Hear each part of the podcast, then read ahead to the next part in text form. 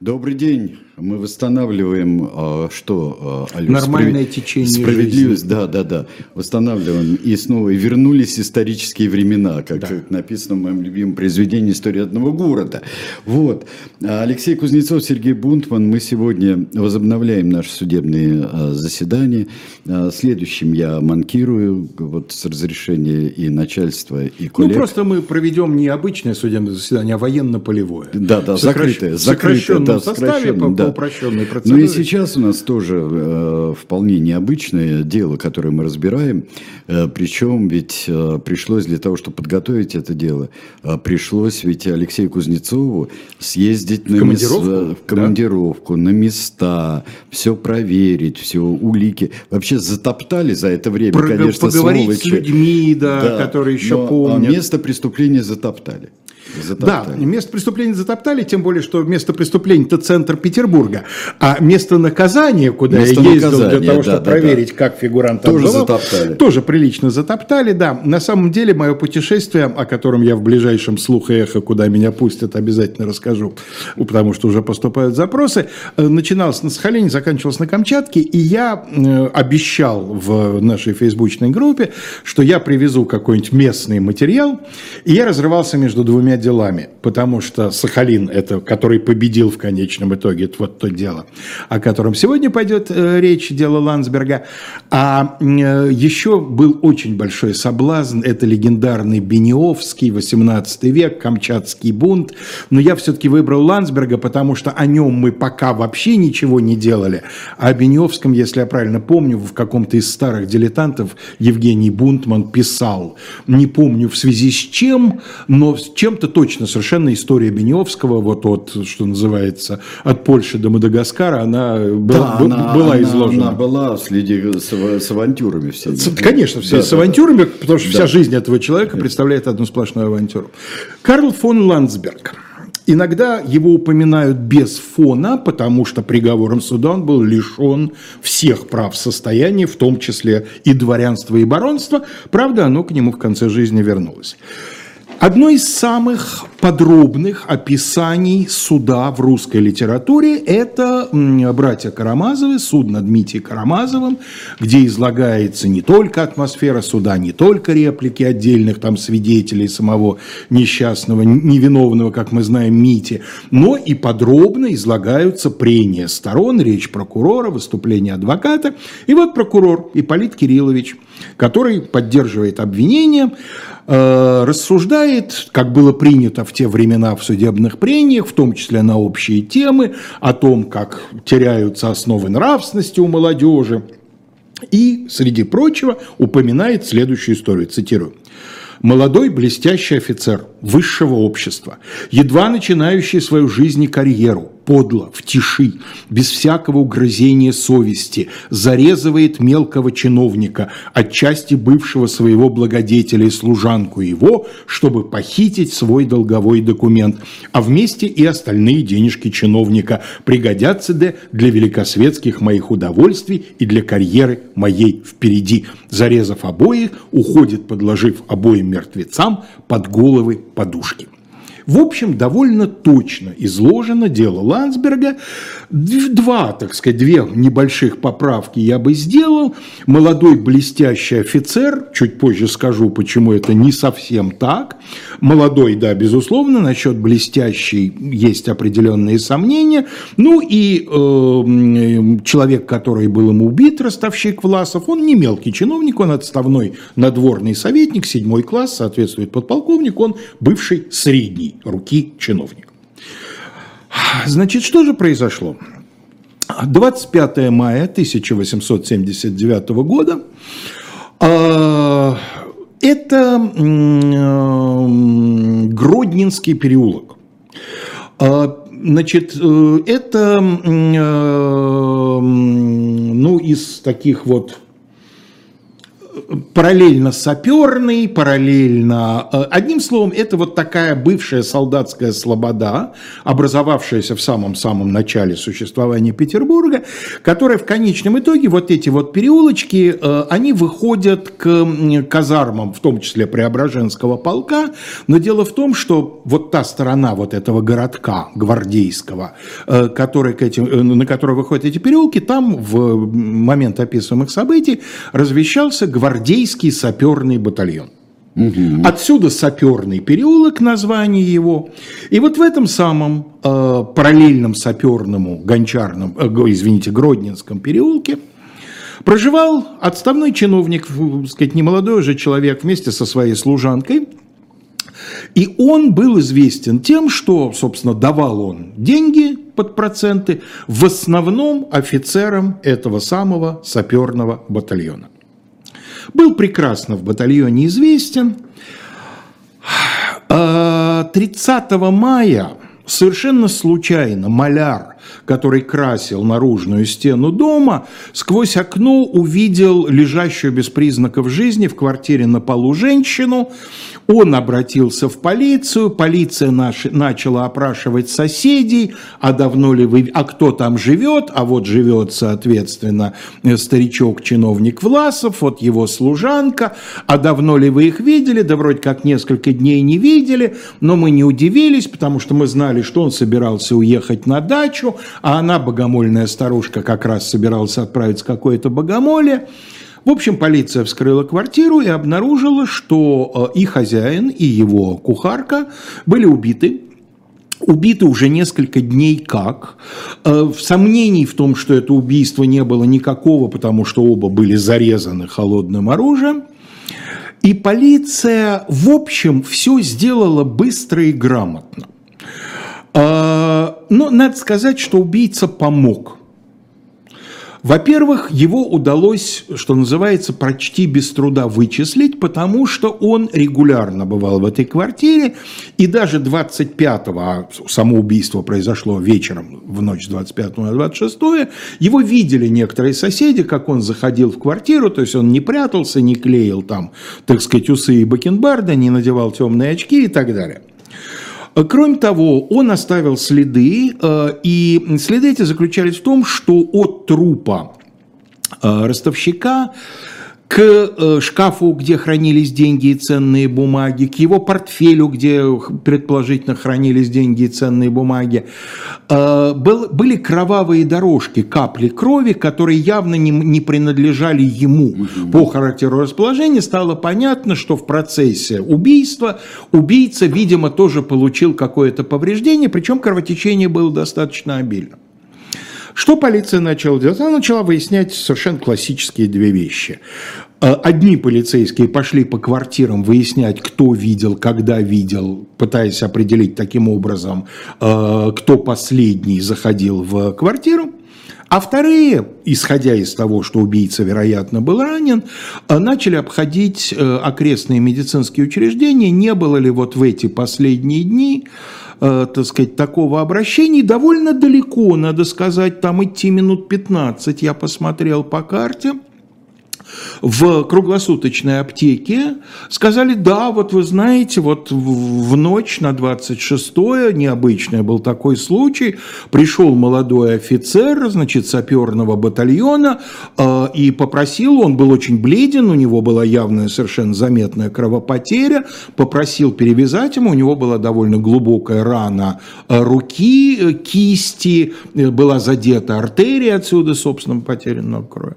Ну, в общем, установить установить, кто это был. Э, а, дальше ну, был, что называется, уже. дел техники, да. Уже просто обрисовали. А когда полиция узнала, что утром 26-го прапорщик этого самого гвардейского саперного батальона Карл фон Ландсберг, срочно ссылаясь на то, что в имении на территории Литвы э, под Шауляем заболела матушка, и поэтому надо срочно ехать, поэтому он просит срочно внеочередной отпуск. И в тот же день, 26-го, он выехал, стало понятно, что это тот, кто им нужен. И уже в начале июня Ландсберг был арестован. Дальше все было понятно. Значит, во-первых, обнаружили эту самую рану на руке. Он сначала пытался нести какую-то ерунду. Раны было две. Одна царапина неглубокая, другая вот та самая с повреждением артерии. Якобы, значит, артерию он повредил неудачно, убирая шашку в ножны. Совершенно не характерное ранение. То есть можно пораниться, но оно тогда по-другому должно выглядеть. А вот неглубокая царапина, якобы кошка оцарапала. Где он кошку взял? У него кошки никогда отродясь не было. Пробегала. Пробегала мимо, пробегавшая мимо кошка. А, ну, кроме того, у него практически сразу же при обыске нашли бумаги, взятые у ростовщика процентные. У него обнаружили, значит, записку этого самого ростовщика, адресованную Ландсбергу. Он был арестован, разумеется, тут же, моментально, пулей уволен со службы – это будет иметь важное значение для дела, и в конечном итоге, поняв, что запираться дальше бесполезно, он через неделю после ареста пишет, по собственной инициативе, никто от него этого не просил, довольно обстоятельную записку на нескольких листах бумаги мелким почерком, излагающую его версию того, что, собственно, произошло. Несколько слов о его биографии. Он 53 -го года, то есть в момент преступления ему 26 лет. Он всего-навсего прапорщик. Пусть и гвардейской части, но прапорщик. Это немножко странно. В 26 лет, ну, уж по крайней мере поручиком. А сколько служит? А желательно штабс-капитаном.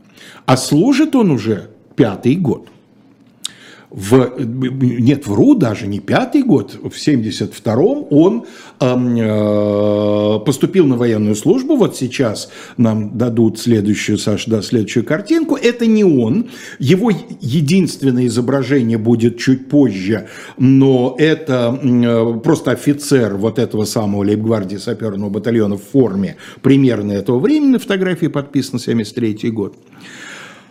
Значит, дело в том, что он в 19-летнем возрасте, приехав в Петербург, пытался поступить в военное училище. Но конкурс был большой. Как раз дело в том, что что такое 72 эм, год? Это уже идущие милютинские военные реформы.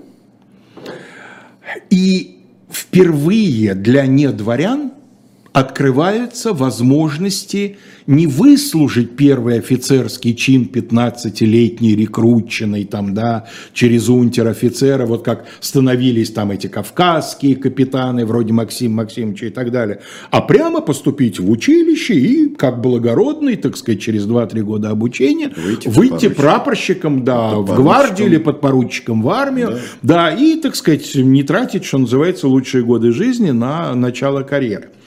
И э, из-за этого, а он дворянин, он из небогатого рода, нельзя сказать, но баронского, кстати говоря. Вот эти, из этих прибалтийских, аззейских немцев, он, он формально барон, да, то есть род, в общем, ничем особенно ни богатством, ни знатностью не знаменит, но тем не менее, что называется, не на улице себя нашли.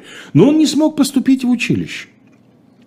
И не желая возвращаться домой, что называется, с таким грузом, он записался вольнопером, вольно определяющимся.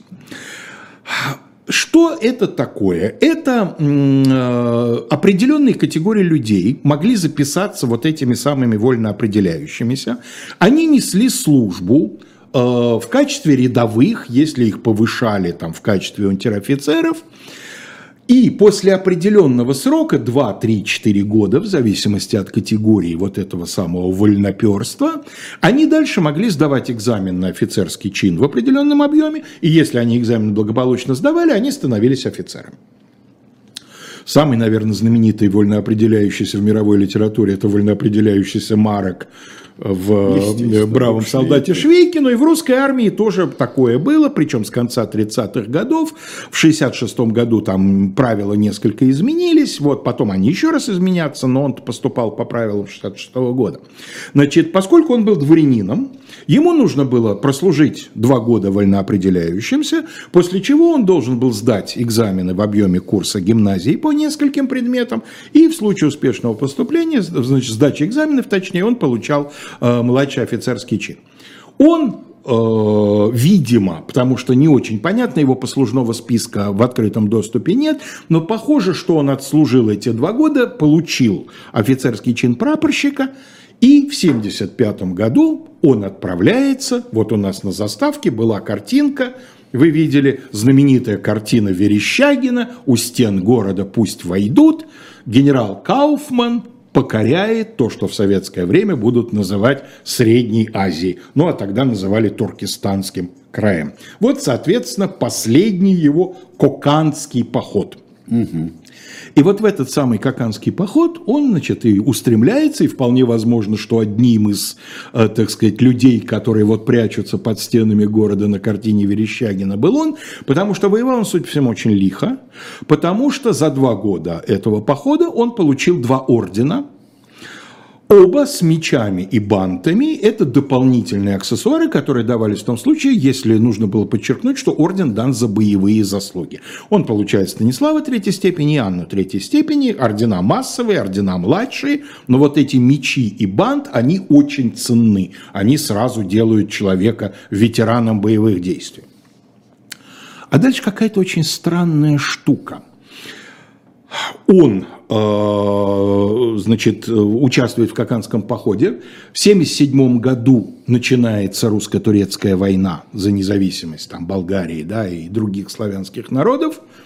Он просится у Кауфмана в действующую армию на Балканы, а Кауфман его туда не командирует. Он его вместо этого командирует в Петербург на обычные рутинные военные инженерные какие-то дела – и только к концу войны он догонит вот этот самый гвардейский саперный батальон, к которому он приписан, как человек все-таки с баронским титулом, но он по-прежнему прапорщик. Вот это совершенно непонятно.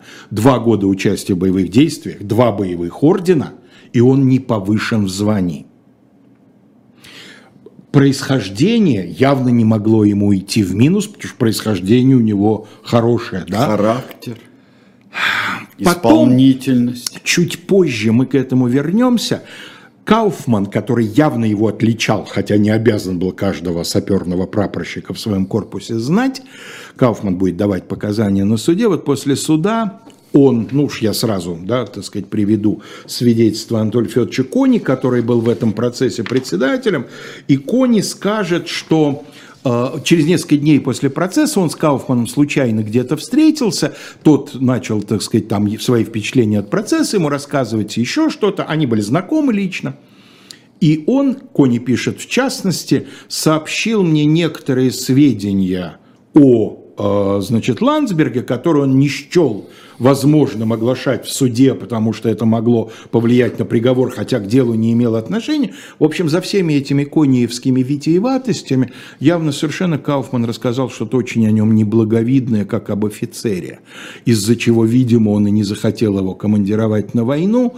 Похоже, что жестокость, потому что в своей записке Ландсберг будет говорить, ну как же, вот то дело под Кокандом мы там накрошили наших противников, то есть вот как-то он вот, вот так вот будет говорить о солдатском ремесле с излишней лихостью, да, даже у солдат не очень принятый, по крайней мере. Ну а дальше заканчивается война, Заканчивает он ее вместе с батальоном, между прочим, в Сан-Стефано, то есть они в той части, Скобелевской части русской армии, которая продвинулась практически до, до Стамбула, да. Дальше возвращение в Петербург, триумф, лавровые венки. А дальше он планирует жениться – Довольно понятно, довольно откровенно он пишет в, своих, э, своей записке. Ну, напрямую не сказано, но понятно, что речь идет о том, что он решает таким образом поправить свое и материальное, и служебное положение.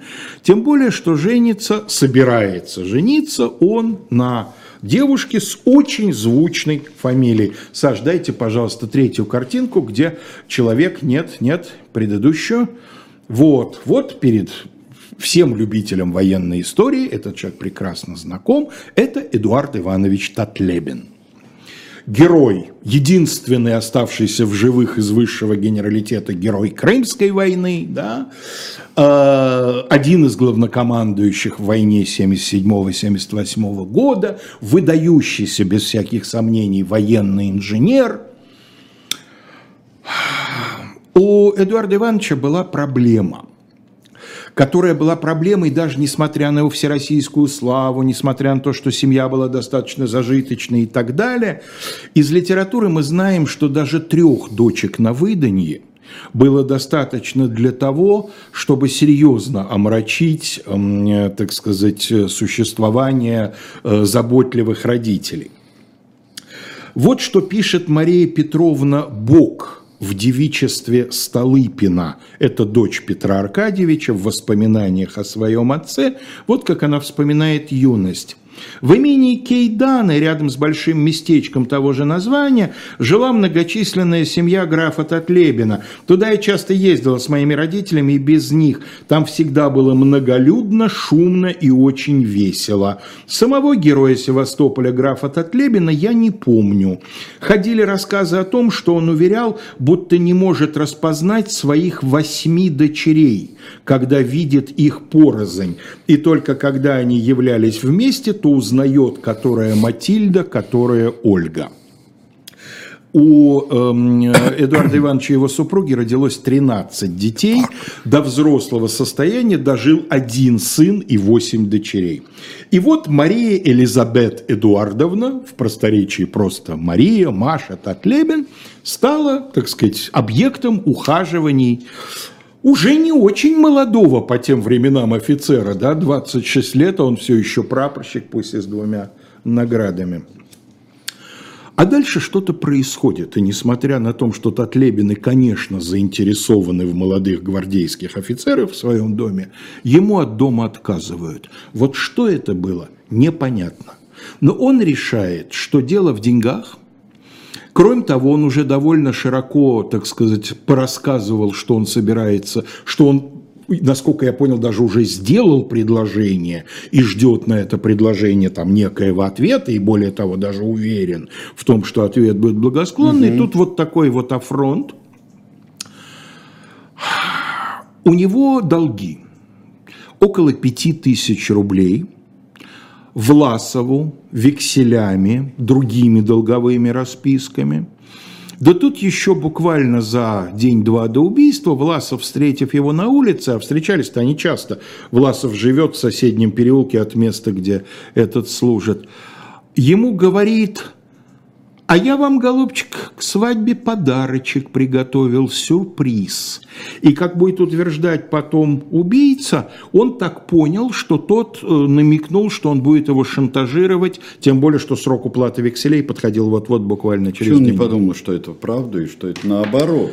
А я, кстати, не исключаю того, что он ничего такого не подумал насчет того, что тот ему угрожал, потому что, хотя вообще Власов среди офицерами и был известен как ростовщик жесткий, но ростовщик не может не быть жестким.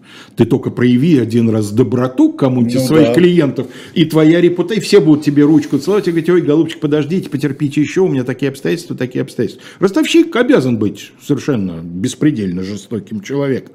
Но дело в том, что Власов к нему относился как к родному сыну. Они были знакомы, когда тот еще был вольнопером, ну, да. он у него снимал квартиру. Старик один, бездетный. Когда он его зарежет и начнет копаться в бумагах, он обнаружит, Ландсберг, записку «Я к свадьбе вам возвращаю ваши векселя». То есть пять тысяч да, он ему подарил. Да.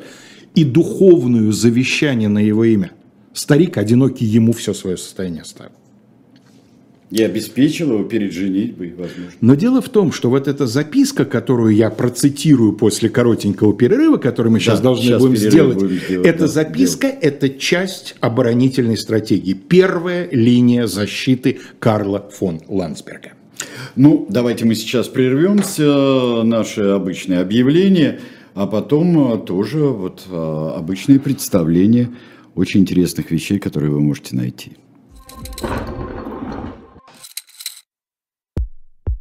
У нас есть парадоксальная ситуация. Это не просто. Потому что останется в истории. Ну, Владимир Борисович, вы прям как ребенок. У вас есть лучшие средства обороны? Нету.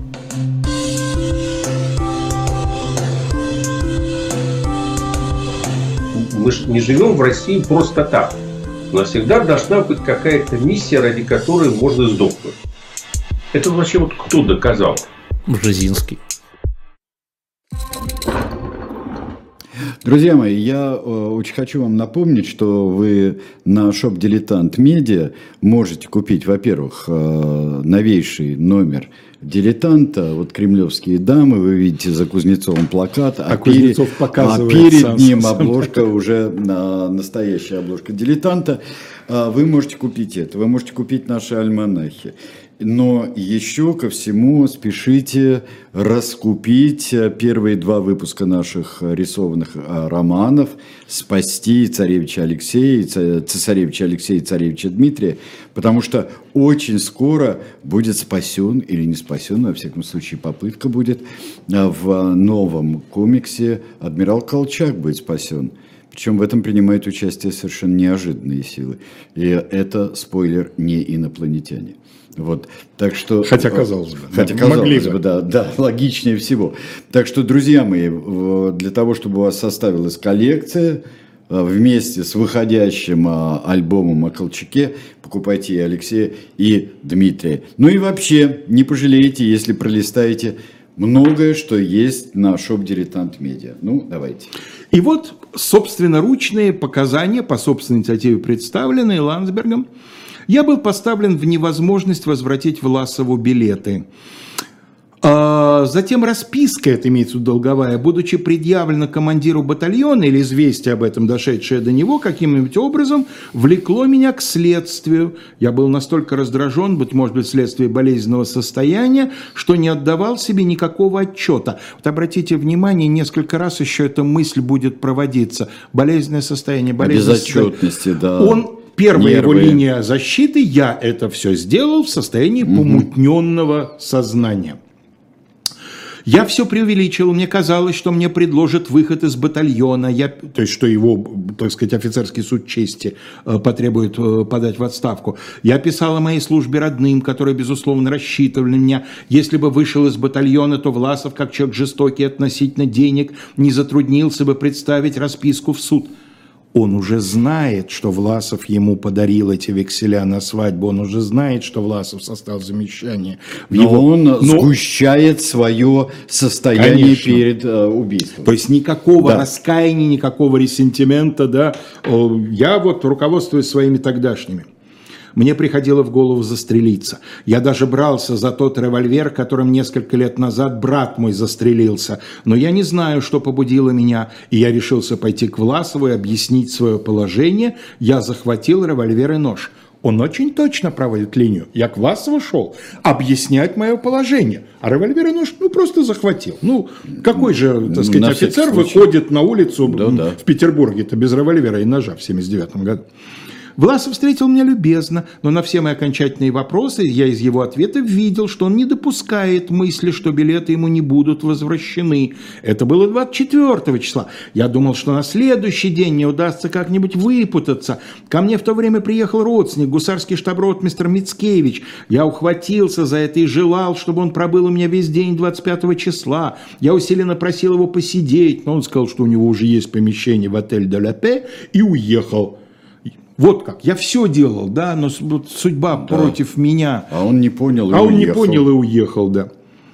Я взял с собой револьвер и нож, но что мне нужно было, но что мне нужно сделать у Власова, я не могу и сегодня дать себе отчета. Следователь все, что нужно, сделал, все показания закрепил, всех свидетелей, кого нужно было, предварительно допросил, но дело было простое, признание было, да, вопрос был только в оценке, в квалификации мотивов и состояния, в котором совершено убийство, поэтому дело довольно быстро пошло в Петербургский окружной суд. Почему в Петербургский окружной суд? Потом с негодованием Михаил Никифорович Катков в передовице московских ведомостей будет писать, как же так, его должен был судить военный суд и приговорить к смертной казни. Не так давно, но еще в те в старые добрые времена, мы э, делали э, передачу о процессе в Варшаве, о убийстве Марии Весновской, и вот ее убийца тоже был немедленно исключен из гвардейского полка, как только стало известно, что он убил еще до того, как официально он был взят под следствие. Это практика того времени. Если в отношении армейских офицеров она не всегда соблюдалась, то с гвардией железно. Вот еще неизвестно, виновен, не виновен, но если есть достаточное основание полагать, а что дело закончится обвинением, а были случаи, что по оправдании, предположим, принимали назад гвардию? Оправдания были, а вот принимали назад сразу, по-моему, нет. Один такой случай точно будет. Его примут назад в гвардию но не по оправданию, а по совершенно другой, совершенно фантастической ситуации незадолго до смерти, он будет восстановлен, станет опять Ха. бароном, станет прапорщиком гвардии, ему вернут Станислава и Анну третьей степени. Но это будет за другие дела. Это я, так сказать, подпускаю интриги. И э, дело поступает, ввиду его значимости, шум в Петербурге жуткий, как же гвардейский офицер убил и э, дело принимает к своему рассмотрению в связи с его особой общественной значимостью председатель э, Петербургского окружного суда, пожалуйста, Саш, дайте нам следующую картинку, Анатолий Федорович Кони. Саш, э, ну, там, он там пошел, у нас да. Кони, да, да потому да, что да. человек в мундире это не Кони, Кони в штатском. Ну, все нормально, да. Это просто у просто нас... мы видим уже следующую мы видим картину. Я да, да, да. боюсь, что я не про того рассказываю. Анатолий Ничего, растренировка. Да, Анатолий да. Федорович Кони Кони, у него целый рассказ есть, вы можете прочитать в судебного деятеля, так называется Ландсберг. Кони там вообще волнуют другие сюжеты, но об одном сюжете он рассказывает довольно подробно. Дело в том, что в записке э, Ландсберг довольно откровенно и довольно цинично рассуждает вот о всей этой ситуации в доме Татлебинов – вот что пишет Кони. Весьма подробно касаясь домашней жизни этого семейства и установившихся в нем отношений э, к искателям руки молодых девиц, Ландсберг изображал себя жертвой тех надежд, которые ему было дано питать, и вследствие которых он должен быть поддерживать разорительный для себя образ жизни в Большом Петербургском свете. Иными словами, вторая линия обороны Карла фон Ландсберга. Я полюбил, но для того, чтобы стать женихом такой девушки, я должен был вести образ жизни гвардейского офицера. То есть тратить много, брать лучшие места э, в театре, так сказать, бывать в этих самых э, на балах, устраивать всякого рода, так сказать, соответствующие мероприятия. Намекает, что семья этого Я вложился. Требовала ну, намекает, что требовал, не требовал, но, по крайней мере, давали понять, что без этого, извините, молодой человек. Я вложился, я деньги-то взял под это, а мне вдруг отворот-поворот. Меня фактически загнали в этот самый тупик. Да?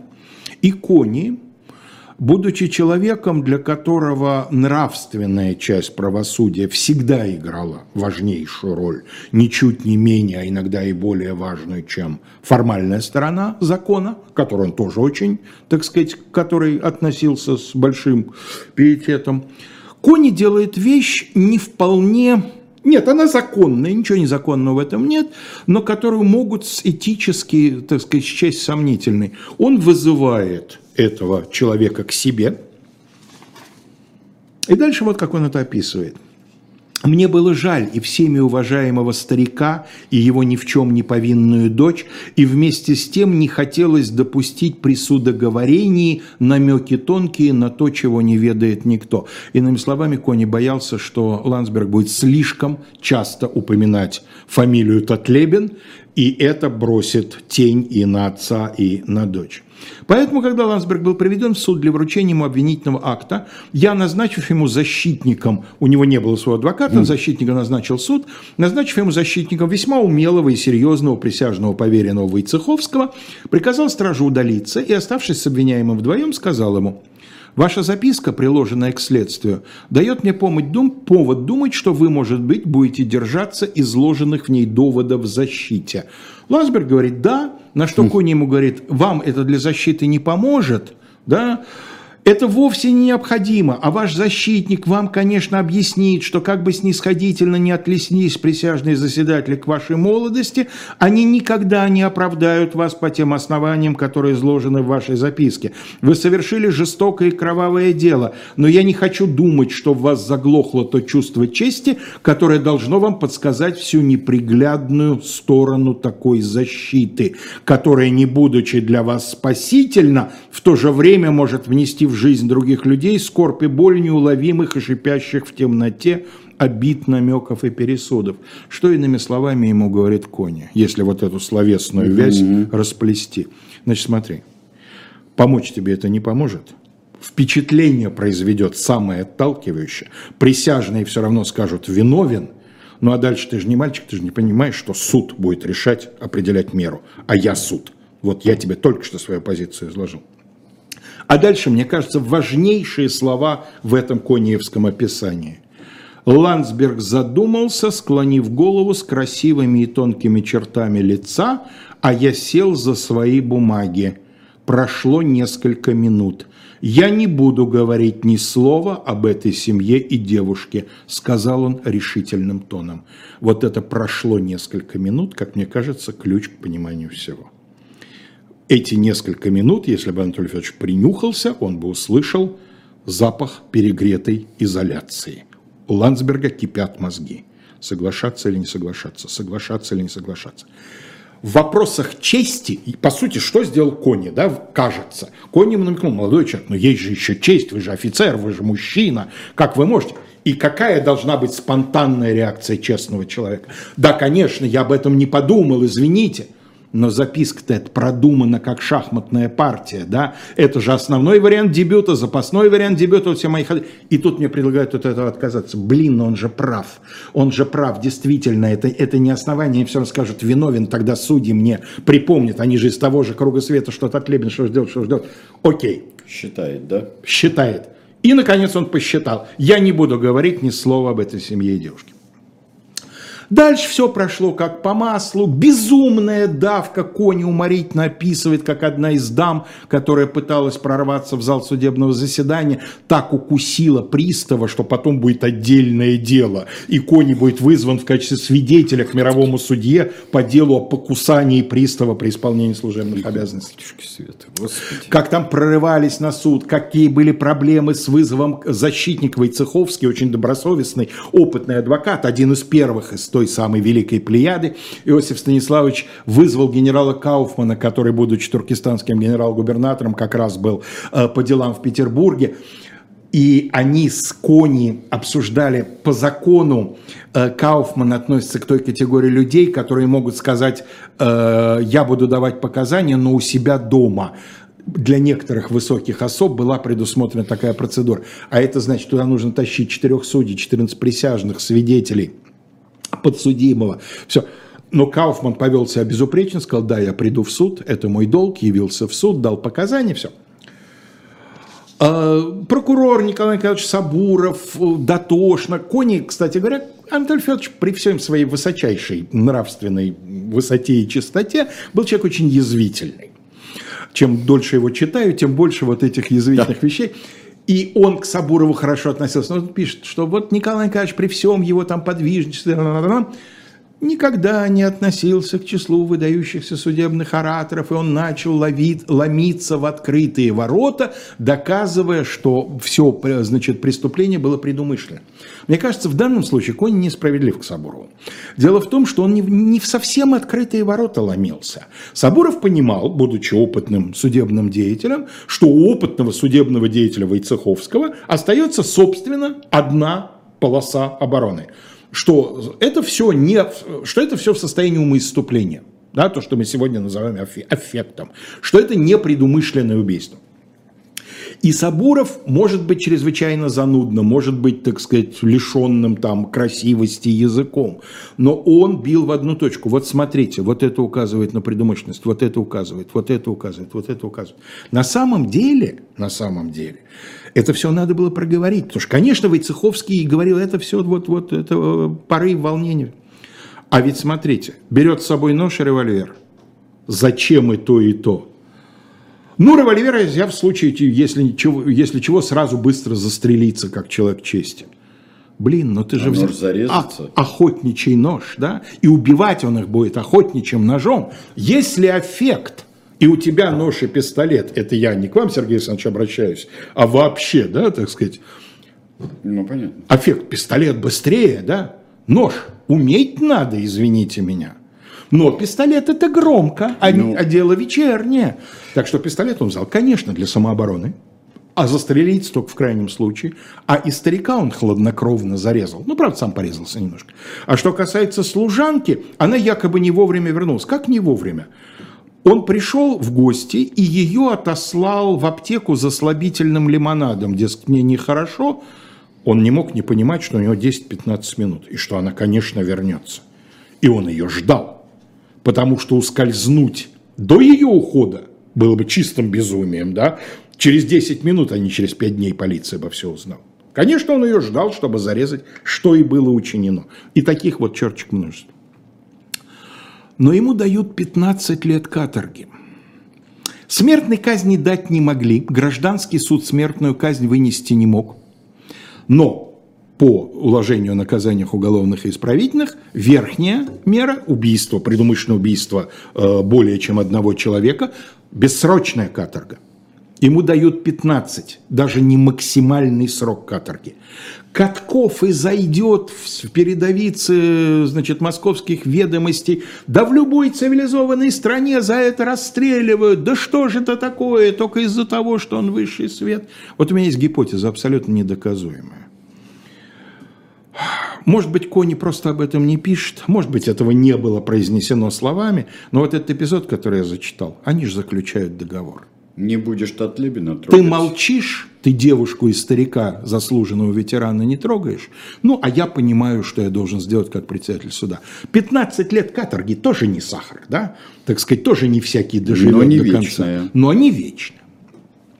А дальше он попадает на Сахалин, который только-только начинает функционировать как каторга. Да-да-да, ведь. Собственно говоря, первые 10 лет эксплуатации Сахалина эксплуатировали что? Угольное месторождение Дуо.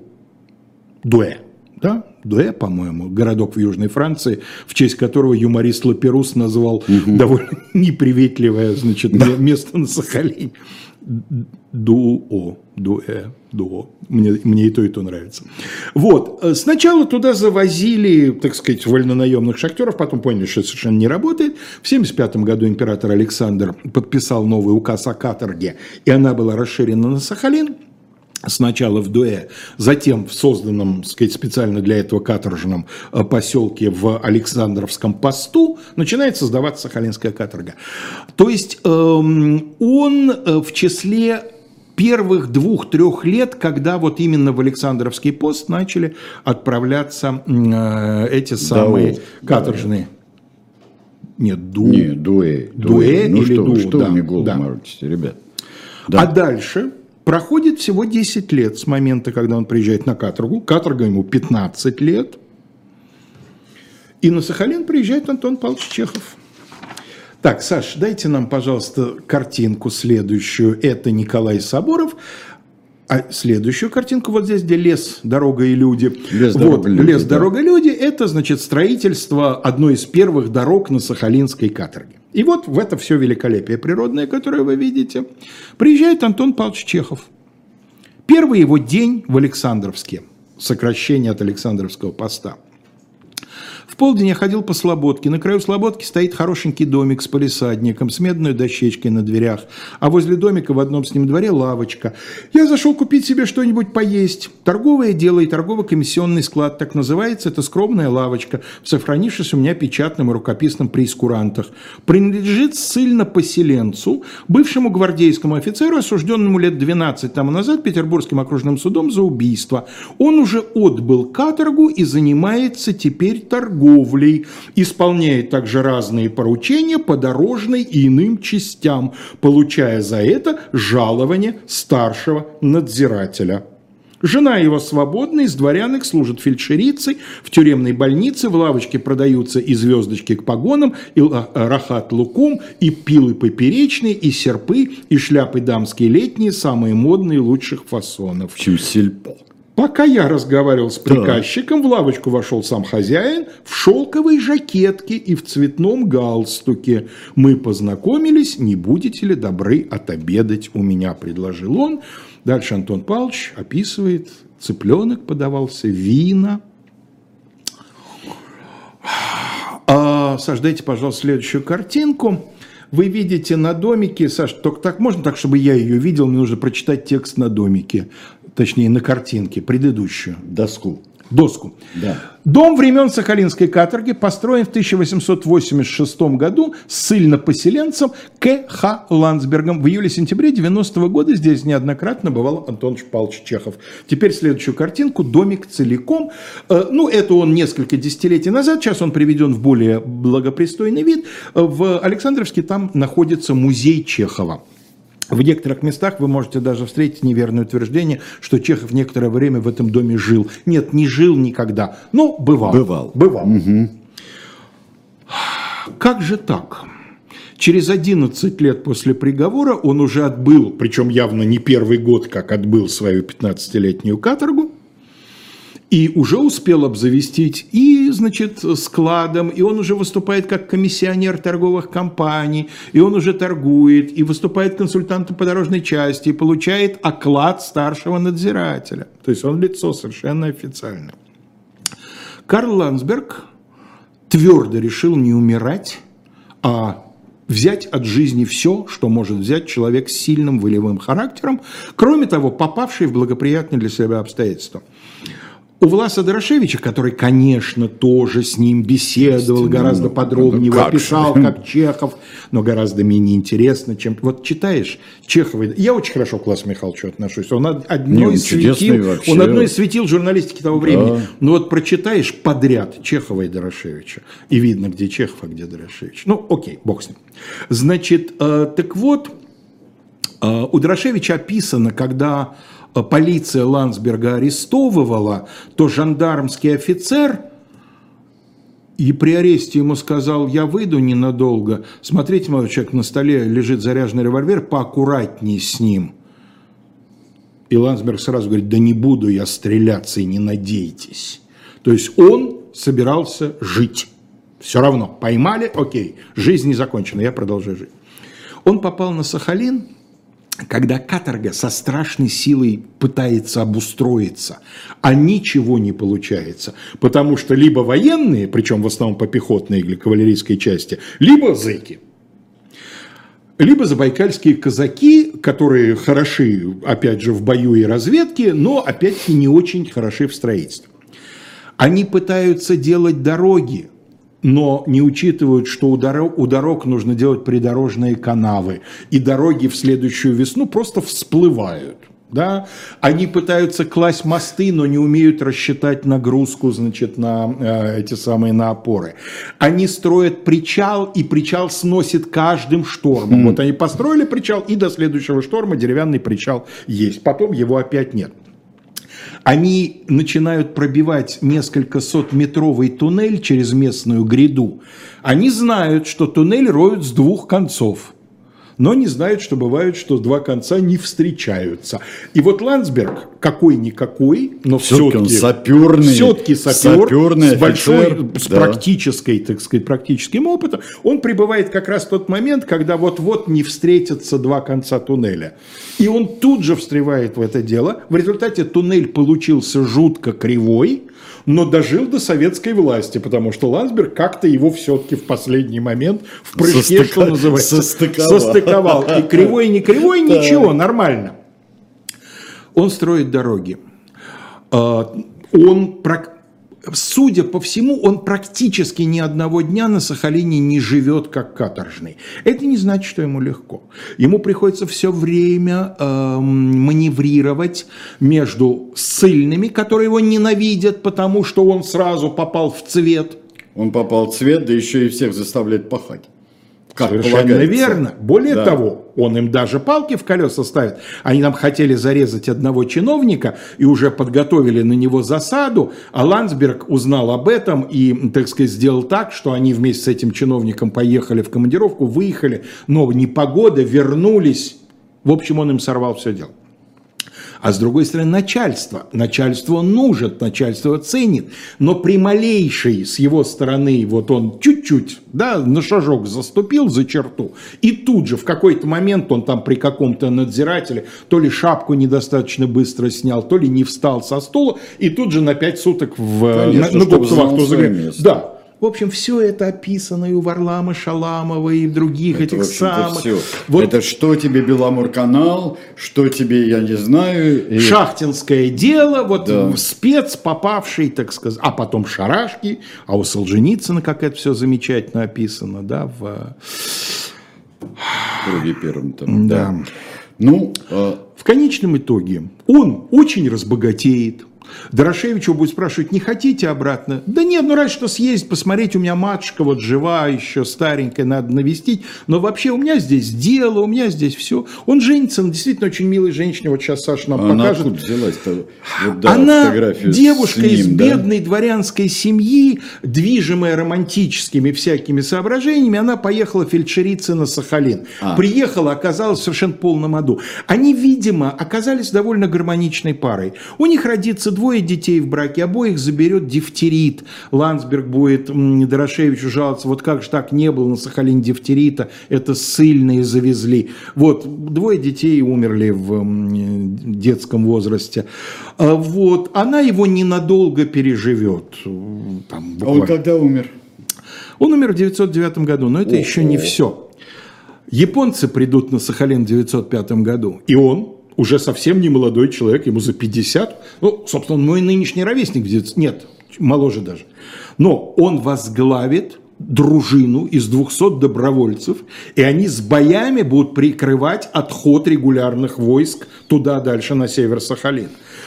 Он Интересно, получилось, что он, он, собственно, один, который выполняет задачу э, Сахалинской каторги, который еще и оборона от... э, Дорошевич в Японии. некрологе напишет все, что сделано на Сахалине, сделано Ландсбергом. Это преувеличение, но не очень Ну, большое. хорошо, Он будет равно. тяжело ранен, попадет к японцам в плен, и когда после войны произойдет обмен пленными, вот за это его восстановят в правах состояния, ему вернут баронство, его восстановят в прапорщиках и отправят в отставку, как положено, да, эм, ему вернут его ордена. И он умрет через три года после этого, уколовшись пером при написании письма. Укололся о кончик э, пера, Заражение чернила крови. попали, заражение крови, он умер в 909 Антонов- году. В, Антонов Петербурге, огонь, да. в Петербурге похоронен на э, католическом кладбище Петербурга, поскольку по вероисповеданию он католик. Ну, там, кстати, вот э, рядом, как здесь мне правильно из лисьего носа написали, э, что там рядом католический храм. Совсем недалеко. Да. Совершенно Вот. фантастическая история. Это потрясающая история. Я не слышал вот как-то так в общих чертах. Я слышал как одно тоже в связи с Достоевским, там и еще что-то.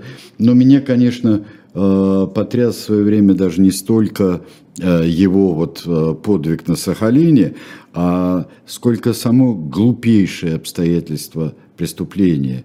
Потому что вот старик хотел сделать сюрприз действительно. Но это холодный, расчетливый человек. Дорошевич, который ему пишет панегирики, тем не менее в какой-то момент пишет, вот он улыбается, то, все приветливый, любезный, а глаза ледяные, пишет Дорошевич.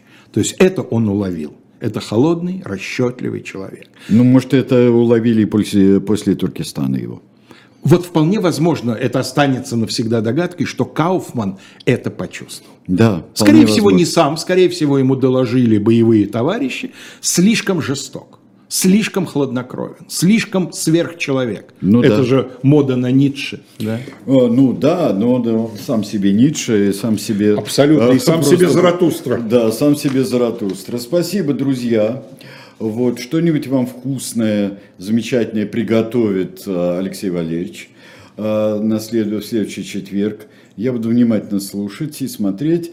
Вот, а потом мы с вами воссоединимся здесь э, в эфире. Ну а пока на этой неделе я, например, буду завтра в 17 часов, как штык, выйду из дома, правда, программа «Слух и эхо». А я в субботу в утреннем развороте Субботу. возвращаюсь Да, с э, маленькими а, историческими а потом справками. я постараюсь вам дочитать Салтыкова-Щедрина, и мы с Алексеем Алексеевичем в субботу будем феерить здесь по мере возможности Так что наблюдающие. прощаемся мы Да. ненадолго. Да, у нас сейчас а, особое мнение. Александр Баунов и будет, а, будет у нас а, а, вести Лиза Аникина.